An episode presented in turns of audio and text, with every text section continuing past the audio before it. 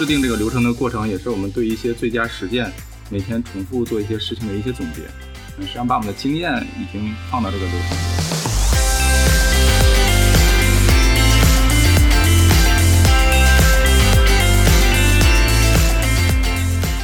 某种程度上讲，流程一定是在加重沟通的环节或者是步骤。但是如果没有的话，呃，在不同的人执行相同的步骤的时候，大家标准可能不一样。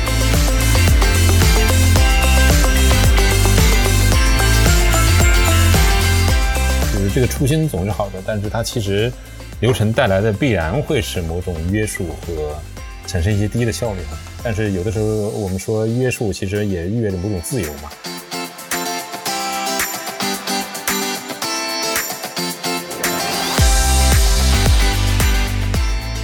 流程也是，就是你你可能是有流程上了，这这件事情没有那么重要，重要的是你你怎么把它下线，这件事情才是最重要。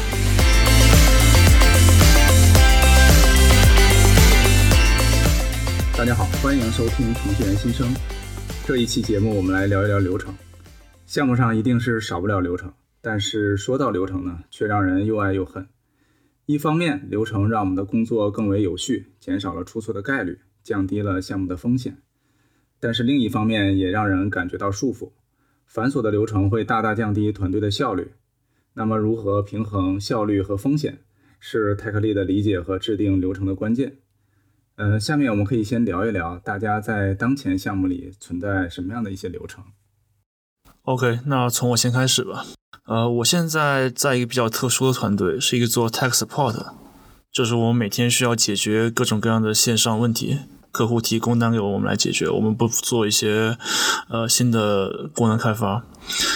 呃，我不能说我们我们我们的流程很严格，但是我们有一套自己遵循或者推荐的工作流程。比如说，我每首先我们每天会呃需要规定一个人来和客户来沟通站会，从早上开始。那比如说，当他比如说当轮到我今天是这个主持人的话，那我需要提前，比如半个小时登入邮箱，我就查看今天有一些新的工单，然后把工单收集起来，然后在 board 上以什就是在我们的看板上以什么样的信息去把创建，就是把这些工单以卡片形式创建出来，然后写好描述，呃，画好类型，这一开这是其一。呃，然后在开完会之后，哦，咱们先说开会中吧。在开会中的时候，对于每个问题，我们要向客户要什么信息？我们要问客户哪些关键问题？比如说是我们要不要跟？比如说我们是不是需要索取一些各种 ID？比如说这个发生的环境是什么？那这个其实某种意义上也是一种默契流程。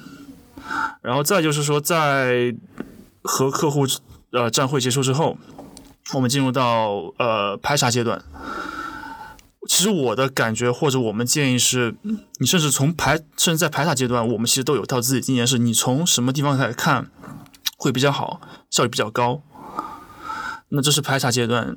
那到最后，比如说明天下班前，我们需要把这些呃问题的进展整理出来，然后给用户给客户发邮件。那这个邮件应该怎么写？什么类型的问题，或者说这个类型到这个问题进展到什么程度？其实我们也有一套模板可以供参考。那这个邮件必须在什么时候发出去？给谁发？这也会有一个比较怎么说，没那么灵活的名单吧，限定吧。那所以从我刚刚描述看一下，其实我们这个团队每天的工作，大部分都是遵循流程的，或者说有。有章可循的，那你这些东西是最开始就有了吗？不是，这些应该是怎么说？一部分是在我加入团队之前有的，就我是中途加入这团队的嘛。那一部分其实是在加入团队之后慢慢给完善起来的。但是有些流程我知道，比如说邮件这块，邮件这块其实是一开始可能，呃，只有一个 TL，就是由这个 TL 去做每天和客户的沟通，每天发邮件。但是后来慢慢变得说，团队的人可以轮转起来，然后再变得说，哎，我们发现可能邮件也是一模一样的，那我们把邮件这个模板也做起来。那最后说，可能有的人，比如说会漏掉发邮件，那我们规定一个邮件的时间。比如在这个点之前，我们要把邮件发出去。这流流程就是这样一步一步的的怎么说建立起来的。这是一个典型的技术支持的这个流程哈，这就是这个流程让光一描述出来，我就完全不想干这活了，就什么人都可以干这活。我很好奇啊，这个流程是完全由团队自发去建立这样流程吗？还是说其实也是跟客户的这种摩擦过程中产生的？因为因为对于对于这样一个如此固定的一个流程，其实对于客户来说，是不是也是觉得有点 boring？还是说这已经被证明是一个最高效的做法了？有一些环节其实是和摩和客户摩擦过程中建立起来的，比如说我们说这个邮件的模板环节，就是我我刚刚说到每天下午之前，我们下班前我们要给客户发邮件。那为什么会有这模板？是因为之前之前比如说，因为大部分时候其实是呃。我们的产品经理或者项目经理，他们他们其实最常和客户沟通，但是因为他们一些专业上的原因，其实他们沟通的能力很强，他们英语要很强，他们的呃数学能力也很强，这不是问题。但是到了我们这个这样一个团队，那你其实沟通的主力不是你的产品经理、项目经理，或者在开始我们没有产品经理、项目经理，那主力其实是开发同学或者是 QA 测试同学，但是。对于开发或测试，其实沟通不是他们强项。那这个时候，有时候我们因为因为我因为我们个客户在国外嘛，那我其实我们只有你想一天其实只有一次的沟通机会，就是我们下午其实相当于发邮件的时候，其实他们早就已经下班了，在他们睡觉的时候。那你你一次沟通机会，如果你的效率很低的话，就比如说我发一封邮件，我没有找到我要想要的信息，或者看或者客户看不懂，那你对于你排查问题来说，这个呃效率也会很低。就你没找到你的信息，那你怎么排查呢？这其，其二是抛开排查效率这件事情，就我们。不说英语和中中文的这个这个能力的区别，其实有些问题你或者说有些主题你表达的时候，其实也没能表达到一个点上。你可能写洋洋洒洒写一大段，但客户读完邮件根本不知道你在说什么，这就纯粹表达问题的能力。那基于这两点考虑，那最后我们觉得说，那不如我们就用一个模板，会比你每个人想现想现写去效率更高。所以模板这个流程就诞生了。我觉得光义举的这个非常是一个非常典型的支持性的一个流程啊，它涉及到涉及到在一一段相当长的时间内，为了保证呃修复及时的修复问题，采用工单这样一系统，然后跟客户之间建立这样一个非常固定化的流程，来达到某种呃效率上的这种统一，或者说保持这种高效。其实我很我很好奇，就是团队成员。尤其是新的团队成员加入进来的时候，他们对于这样的流程会是这样一个态度？因为听起来不管怎么样，听起来还是挺机械化的一个一个流程哈。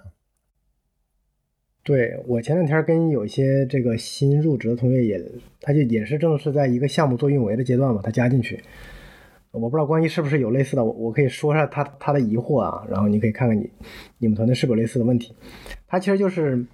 毕业生进公司其实有有半年以上了嘛，然后他其实之前做开发，现在到了这个这个运维支持的这个团队，每天就收到一个 ticket，然后呢有一个流程叫他去解，怎么解？他不需要写代码啊，每天就是这样的工作。他干了大概一周，就来找我说他很困惑，就是就做这个事情好像这个谁都能做，为什么非要让我来做啊？听起来没什么价值哈。对对对，感觉好像这个这跟软件开发也没什么关系，是吧？为什么要这么做？所以当时我们聊了一下，怎么去用更好的方式去做这个事情，让有提升，还能提高效率，对吧？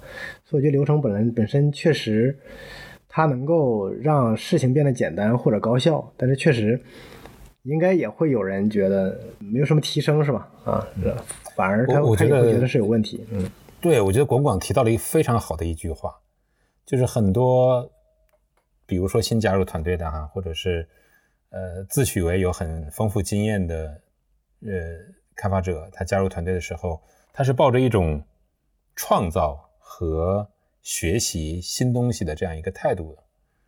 所以刚才广广说那句话一下击中了我，就是在很多人的心目中，流程是跟开发软件没有关系的。我觉得这里面可能隐藏了某种真相啊，我觉得可以请光毅来解答一下。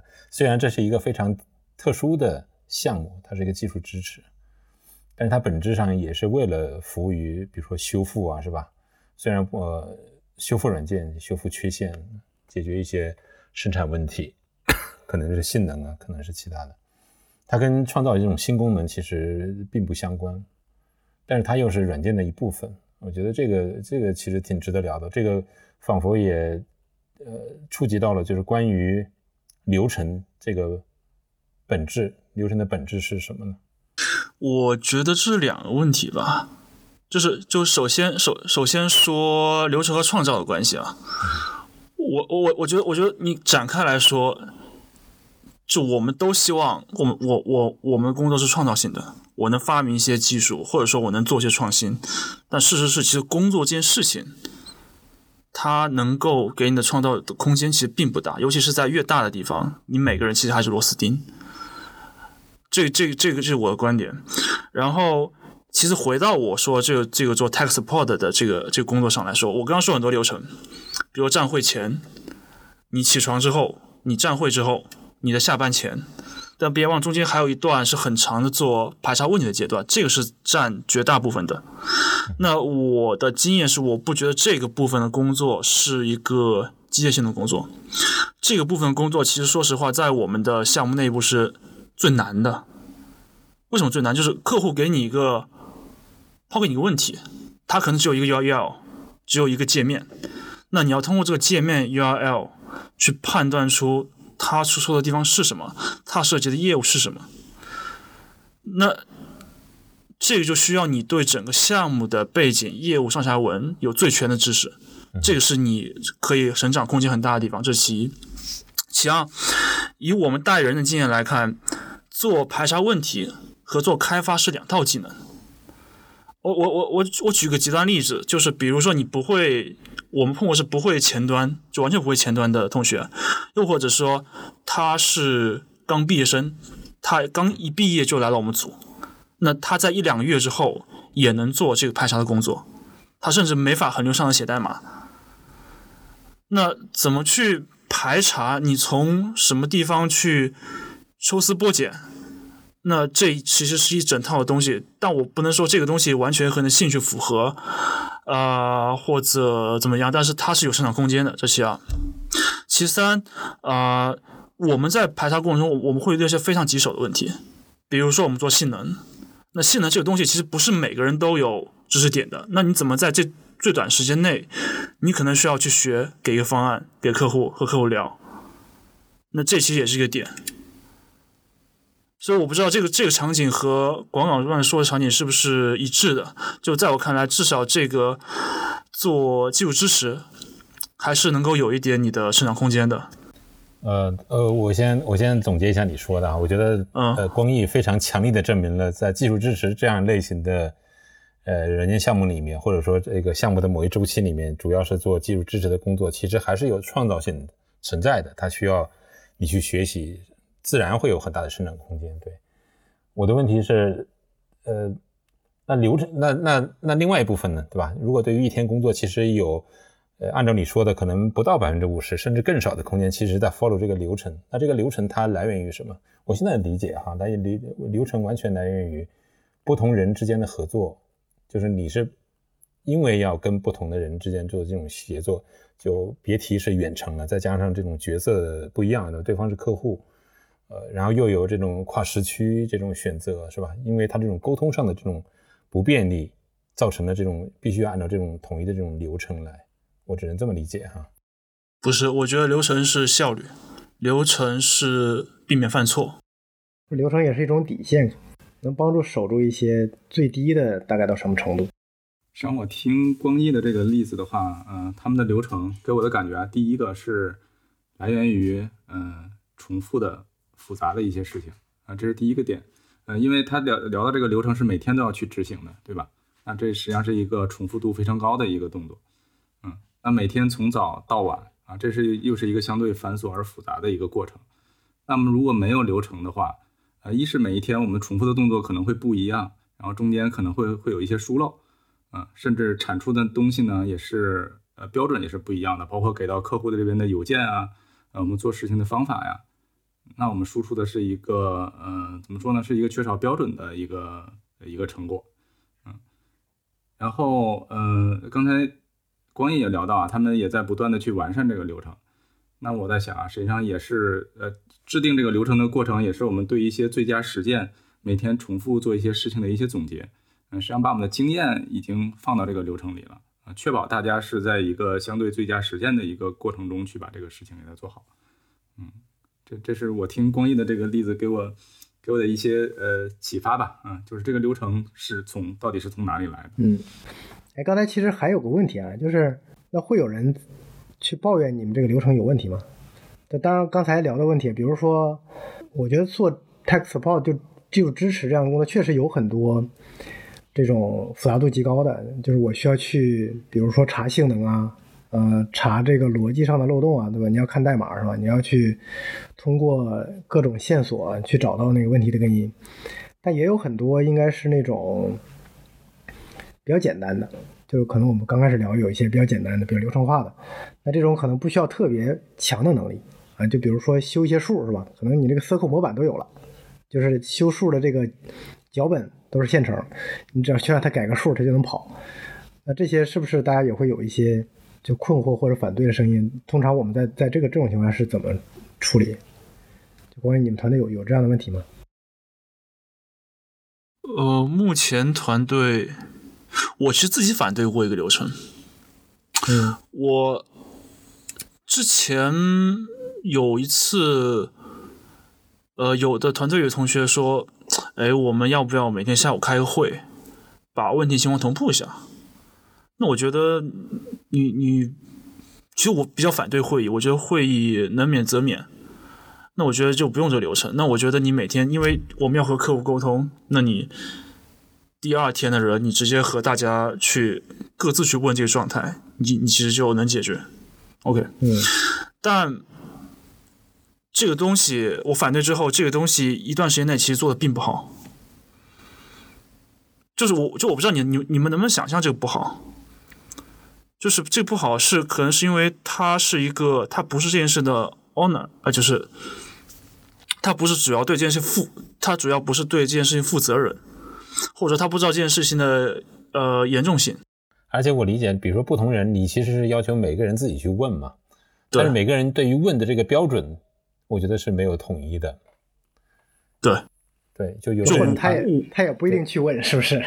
有的人不会去问，但有的人问深了，有的人问浅了，有的人问的更全面，但是有的人会只是大概一问，所以这个标准可能没有建立。嗯。那所以其实最后每天第二天和客户的沟通效果其实并不好，效率也不高。那没办法，那为了弥补这件事情，那只能再加入这么一个流程。对对对，嗯。但是你你这样还是还是回答回应了我我刚才问的那个问题啊？我觉得流程仍然是涉及到多人写作的时候，涉及到多人 沟通的时候。呃，我觉得不是，就就比如说你自己。就就我再举个例子，比如说我们细数细节，就比比如说我们排查一个问题，那我观察到新人会会一般会从一个方面出发，就是诶，因为因为因为我们有 log 系统嘛，那我们看日志，我们看，然后日志其实会告诉这个错误的调用站是什么，那新人会有一个，我观察新人会干这么一件事情，是他看到这个日志，他会先去找代码读代码。但实际上，这不是一个最高效的办法。最高效的办法其实是，他那个错是什么，你就直接看那个错就好了。你看它是哪个 exception 抛出来的就好了。那这个其实就是对你对你个人效率是一个大的提升，对你工作效率是提升。那这件事情和你协作其实没有关系。那包包括包括英语也好，那比如说我要写邮件，那有的人其实英语就真的就是不行，你给他。相当长一段时间，就他至少需要付出相当长时间、相当长一段时间，他才能去正常和客户交流。但这个时候，你不能说把他排除到团队之外，说你就别干这活了，你就你你你就你就你就别参与这个工作了。那从从从这两个例子看，其实是对怎么说？对效率和和这个降低犯错这个这么一个弥补吧。对，但我理解刚才凯峰想说的是，流程某种程度上来讲，它是在解决协作问题，是吧？我觉得光义举的那个例子其实属于个人开发习惯、个人的经验，比如说他如何去呃 debug 问题，是吧？他是顺着这个请求进来一层一层往下走，还是说直接去那个出错的地方去看嘛？这个这个不像是流程，这个这个算是个人的这种经验。嗯，哎，其实我这边有个例子，就是能呼应到凯峰的这个这这这这个问题啊。嗯，对，就是凯峰可能提到这个流程是有一部分流程吧，是来源于团队的协作，或者是这个人跟人之间的协作，对吧？这个呃是是这样的，嗯。那实际上我这边有一个流程，比如说这个我们在项目上 UAT 期间会面临一些问题的解决、定位以及这个责任的划分。嗯因为呃，项目团队在我们项目上，项目团队和运维团队也是分别是两个不同的团队，所以在 UAT 这个阶段，呃，发现的一些问题呢，可能最终呃被定位为跟本次交付是没有关系的，是生产上的问题。那最开始这两个团队之间协作就会有一些争吵嘛？那这问题到底是归属于在哪个团队上？啊啊，谁谁谁去做这个区分？那这个呃，你需要拿出什么样的这个？呃，证据也好，或者说这个支撑也好啊，才能说明这是一个生产的问题，要转到运维的团队。OK，那那这个我觉得是一个很好的例子。那由于有不同的团队，那自然就存在着一些争议点。那么我们就形成了这么一个 UAT 问题的解决的一个流程。嗯，那我们就 follow 这个流程，该到哪一步，谁需要去准备什么，去搜集什么，那就去做什么啊。那这个流程 follow 下来呢，就嗯。看起来就是把这种争吵的问题给解决掉了，然后两个团队也能比较好的去协作。嗯，对，我觉得这个可能也不冲突，就是这种其实也是在解决协作的效率，是吧？因为从某种程度上讲，流程一定是在加重这种沟通的环节或者是这个步骤，对不对？但是如果没有的话，就像刚才说的，可能，呃。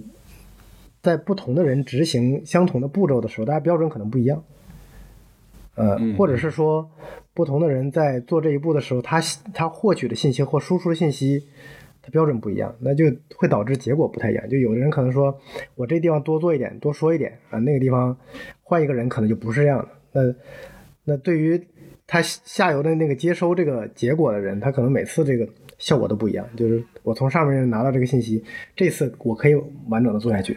下次可能就不能保证完整的做下去，所以这个流程可能是加了很多约束，让我们把这个事情能够保证至少有一个相对完整一致的一个比较比较一致的一个水平吧。我我或者说像刚刚说，可能是一个最最底线的一个一个质量要求，可能是。嗯嗯，实际上刚才我们讨论了好多这个流程，它是怎么这个派生出来的。嗯，我不知道大家有没有也有项目上有类似的问题啊，比如说项目里面。呃，打个比方啊，因为那个，呃，光一刚才聊聊到自己在做这个项目的运维支撑的工作，那可能发现了一些问题。嗯，我们在复盘的时候，可能会发现我们在流程上加一个 check 点，就可以把这问题提前的避免掉。OK，我们就会选择在原有的流程上做一些改变。嗯，我不知道大家是不是也在自己的项目上会会有这种同样的事情在发生。这个我我可以分享一下，就是。就我在最初做泰克力的时候，咱自己带团队嘛，那当然也是第一次啊。咱们公司一直做敏捷软件开发嘛，所以呃早上站会是吧？然后如果去做卡的话，一个开发的同学会去开卡，就是比如说拿到一张故事卡啊，拿到一张故事卡，他要去叫上这个业务人员，叫上这个 UI 设计的同学，再叫上这个测试的同学，一起把这张卡。一起解释一下这个叫开卡过程，就是我们要把这个这张卡所做的任务给大家说清楚，我们到底要做什么，要达成一个什么目标啊？这个叫开卡。当然做完了之后还有一个解卡的过程，也是一帮人，我们要验证你这个卡做完了，对吧？但是实际上我们在真正执行的过程中就会遇到一些问题，就是发现哎有些同学做完了之后，这个 QA 测试就没啥问题，啊有些同学做完了之后这个。这个 QA 同学测就一堆 bug 是吧？他会说，那那验证的时候就在我们那个解卡的时候，为什么没有查出这些问题呢？就是 retro 的时候，大家就经常会问这个问题，或者有的有的有的同学可能遇到一些问题，就是，哎，这个开卡的时候 BA 好像没有跟我说这个，就是，然后这个需求就漏了，那我没做。那解卡时候，那当然开卡时候没说，解卡时候大家也是快速就过了，是吧？这个就，哎，也就都漏掉了。漏掉了之后，最后测试测的时候才发现，那其实我们会造成很多返工，所以这个时候就大家一起来。呃，优化了一下，就是我们这个开解卡的这个流程。比如开卡的时候，我们后来变成说，一个开发同学，你可能要把整个所有的这个呃 story 就这张卡涉及到内容都列清楚啊。比如说第一步、第二步、第三步是什么？那我们的 check 最后解卡的时候需要验证的那些 case 长什么样子，可能都列一下。那从某种程度上来讲，这个过程是在加重我们当时那个原来那个流程。对，然后在测试的时候，甚至 QA。这个测试的同学也需要一条一条的去验证，当时你列的那些东西是不是完整的啊？所以确实做了比较多，甚至我们还用了一些可视化的工具，比如说你在这个 Trello board 上去建一张，除了我们那张 Jira 卡之外，就除了我们那张 Story 卡之外，你要建一张单独的卡，这张卡上写清楚所有的东西，然后我们一个一个 check，嗯，所以。就之前确实有这么一个流程，就执行了好长一段时间，对，然后大家做起来，其实后面也会觉得说，哎，确实解决了之前的问题，但是确实整个流程是加重的，对，嗯嗯，我我能，因为我听起来是这种感觉啊，如果说光毅刚才分享的技术支持支持的项目，它这个流程被证明为对于团团队看起来即便繁琐，但是仍然是最为高效的一种流程一直坚持下来。那呃，广广介绍的这个例子，我听起来是为了去弥补在开卡这个过程中，因为部分角色他的意识不足啊，或者是协作不到位啊，他需要去解决这个问题而设立的这样流程。但是长期看来，这个流程，特别是当涉及到开卡的相关角色对于这样一个流程已经非常熟悉的时候。这个流程已经变成一个比较累赘，是吧？比较呃繁荣的一个一个过程了。那那也许在我的理解，这个时候这个流程已经完成了它的使命。是的，嗯，对，这个时候就需要，嗯。可能刚刚说这个点其实很重要，就是那个时候是是一个什么场景呢？就是有很多新同学来，是吧？每次确实我们没法保证说大家这个开卡解卡的效果一致，所以在加重这个流程，然后让大家能够有一个。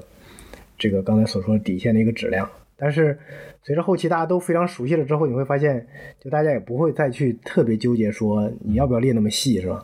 因为每次的质量其实还是可以保证的。对，我觉得挺挺不错的。这两个流程的这个例子，一个流程是证明可以持续有效，一个例流流一个流程的这个例子证明的这个流程是有是有生命周期的哈，就是。呃，在某一段时间内，它是也有效且高效的。那当出现团队它的整体的这种效能出现一种提升之后，呃，这个流程可能就不是那么需要了，嗯，或者说优化成需要另外一个阶段。嗯，对，我突然又想起来一个，就还有一个，就是还有一个之前一个一个场景是什么？就是也是一个加流程的一个过程，就是我们当时之前，比如说在呃。每个迭代开发的前面，咱不是会做一个迭代开发之前的计划会议嘛？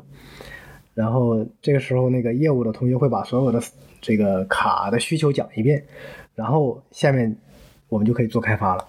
但之前遇到一个问题就是，就这是一个新的领域，我们所有的同学都不太熟悉。然后大家去做这个这个估算的时候，对每一张每一张这个任务卡去估算的时候。总是估不准，所以后来我们加了一个流程，就是在这个业务讲完他的业务需求的时候，所有人技术的同学一起去看代码，然后花这么比如说这个两个小时的时间，我们一起把解决方案先定好，然后我们再去做估算。那这个之前大家可能要花这个半天的时间，这个其实其实是很重的啊。我们就一起去把这个代码，比如分一分，大家去看看完了之后一起来讨论解决方案。这个其实为了避免后面我们一个是估算估少，另外一个就是大家做着做着所有人解决方案不一致。但后来也是像刚才可能说的，我们随着运行了一段时间之后，这个这个步骤其实就去掉了，因为大家后面就比较熟悉了。我其实想说一个负面的例子，就刚刚其实最开始一鸣说的话题是我们因为某件事情，所以我们要在流程里加一个关卡。那我说一个之前公司发生的情况是，我们不是就是每个团队可能都要上线功能，对吧？那上线功能分好几个阶段，比如说，比如说我们有一百台机器要上，我们先上十台，再上五十台，后再把剩下的全部上完。那每次上线之间可能间隔五分钟，但有一次我们上线出了事故。可能上线之后，嗯，因为我们是直接一些做广告的部门，做商业部门，导致收入下降了。然后我们和运营运营团队就怎么说，做一些回顾，做一些复盘。那我们最终做一个决定，是我们把那个从十台到五十台，从五十台到剩下机器的时间，从五分钟变成十五分钟。那在我看来，其实这个东西其实是没有任何的。效果的，就这个东西它不解决根本上的问题。你你就像你你你在这地方你加了流程，你让它变得更重了，但实际上它并没有达到效果。那有时候其实有些流程，我会觉得说是为了去解释一些事情，或者是为了承担责任被制定出来的。那那那他应该被。适当的终结，或或或者说，我刚刚想说另外一件事情是，我之之之前有人告诉我一个一个观点是，没有好代码坏代码，只有上线的代码和没有上线代码。那就是就是说，你这代码只要上线了，没有人没有人敢把它下掉。OK，呃，流程也是，就是你你可能是有流程上了。这这件事情没有那么重要，重要是你你怎么把它下线，这件事情才最重要。那在我们之前的，就我刚说那个例子，其实是没有人敢把敢把这个东西给干掉，因为干掉意味着它再出问题，那可能你那个人就要为这负责。但是我听到广网那个例子，就是听到一个好的事情是，我们有流程，那我们把它给去掉了，或者说我们在适当时机，我觉得这个不需要了，那有人能够站出来把它干掉。我觉得这个是一个特别好的一个例子哈，嗯，也许，呃，如果如果咱们今天举的例子差不多了，我觉得还不如在这个地方做个做个小结哈。我觉得流程就像所有这个初心都是好的，利用流程去解决某种效率问题，或者是沟通问题，团队内或者是团队外沟通，呃，特别是他需要某种流程是去对齐。不同成员、不同角色的能力，达到呃对于业务或者是对于开发流程的统一的理解，就是这个初心总是好的，但是它其实流程带来的必然会是某种约束和产生一些低的效率哈。但是有的时候我们说约束，其实也意味着某种自由嘛，对吧？就是这个就让我想起，呃，光毅最开始举的那个例子，就是因为有这样的流程，所以他的团队反而觉得是最安全的。啊，在这个技术支持这个过程中，但是我觉得更重要的也是，呃，如何去释放这样的流程，因为流程到底意味着约束，意味着重复，意味着某种僵化，特别是当，呃，比如说泰格利的对于这样的流程缺乏一种思考，缺乏这种跳脱出来来看这个流程到底在帮助还是去约束这个团队的这种创造力和生产效率，这个时候，我觉得是不是有勇气去。呃，释放这样的这个呃这样的流程，我觉得这是这也是特别重要的一个事情。我觉得流程确实是在就我们遇到问题的时候需要加它嘛，然后是为了解决问题的。但时间长了之后，可能这个就像刚才关系说的，就是一旦开始有了之后，就没有人知道什么时间下掉它合适，特别是一些这个就有点像最佳实践一样的啊，就运行了好久的这种流程。但确实有的时候，就像我刚才最开始前面说的那个那个同学，他觉得他的那个那个感觉，就我上来之后，我会发现，就我做这个事情毫无意义，所以这可能是一些信号啊。所以那个那个时候就可能会想说，这个流程是不是还真的有必要？或者说这个事情是不是如果足够简单，是不是能被自动化掉，而不需要人去做，是吧？我觉得你这里面提到了一个问题，就是呃，举个例子，对于这样的新成员，很多人因为大部分人进到团队里面，他是 follow 流程，而不是疑问流程。我觉得大部分人是这样。那倒也是啊，除非一开始呃上线流程，但是没有勇气去下线流程，是因为呃怕改变会引起更多的质疑。当然，还有另外一种，就是因为懒惰了。但是恰恰这样的人，其实是最有。优先权去思考这个流程产生的原因，以及把它释放掉的。如果他不做，但我觉得就会就会产生一个比较不好的结果。通常这个人都是太给力的，嗯，对。但是对于新人来说，他们 follow 的比较多，follow 比较多，就会觉得没有价值，但又没有勇气去质疑他。但是有的时候泰格利的可能看不到这个点，嗯，就是下面执行的人如果不反馈这个信息的话，泰格利的是看不到的，有可能啊。或这个问题，嗯，没有，我想说，其实流程说不定是站在泰格那利的那边，他不想把它下掉的。这是一种管理工具。OK。然后换个角度思考这个问题，我们可以想一想，那真的是因为流程把这个事情变得没有意思了吗？还是说这个事情本身就没有意思？难道去掉流程，它就会变得有趣起来吗？对对对，嗯，我觉得是是这个问题。可能对。嗯嗯，因因为在我看来，流程只是一个我们做事的一个一个方法，一个框架。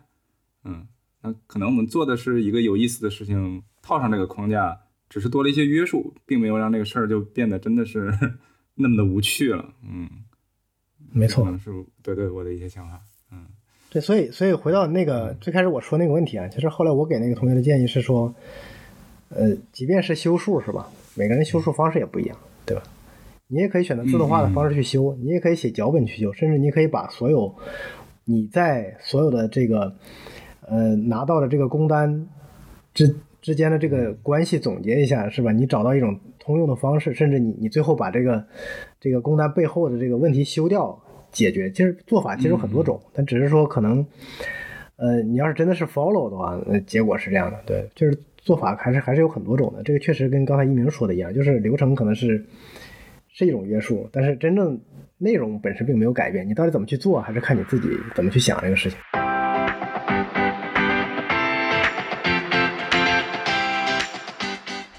程序员新生的听众朋友，我在这里做个小广告。大家可能会注意到，《程序员新生》这款播客自开播以来，讲了不少关于 Tech Lead 如何成长的话题。我们几个主播除了能讲，还能写，所以围绕这些话题，我们写了一系列文章。还合成了一本电子书，包括简易的印刷版。这本书完全免费。这本书的内容包括但不限于如何成为 tag lead Tag Lead 如何变得有影响力，Tag Lead 还需要写代码吗？Tag Lead 如何成长我们的能力？欢迎关注 SolidWorks 洞见的网站、公众号，包括本期播客的 Show Notes，你都会很容易找到这本免费电子书的下载链接。以及如何索取纸板书的方式，谢谢，请持续关注《程序员新生》这个节目。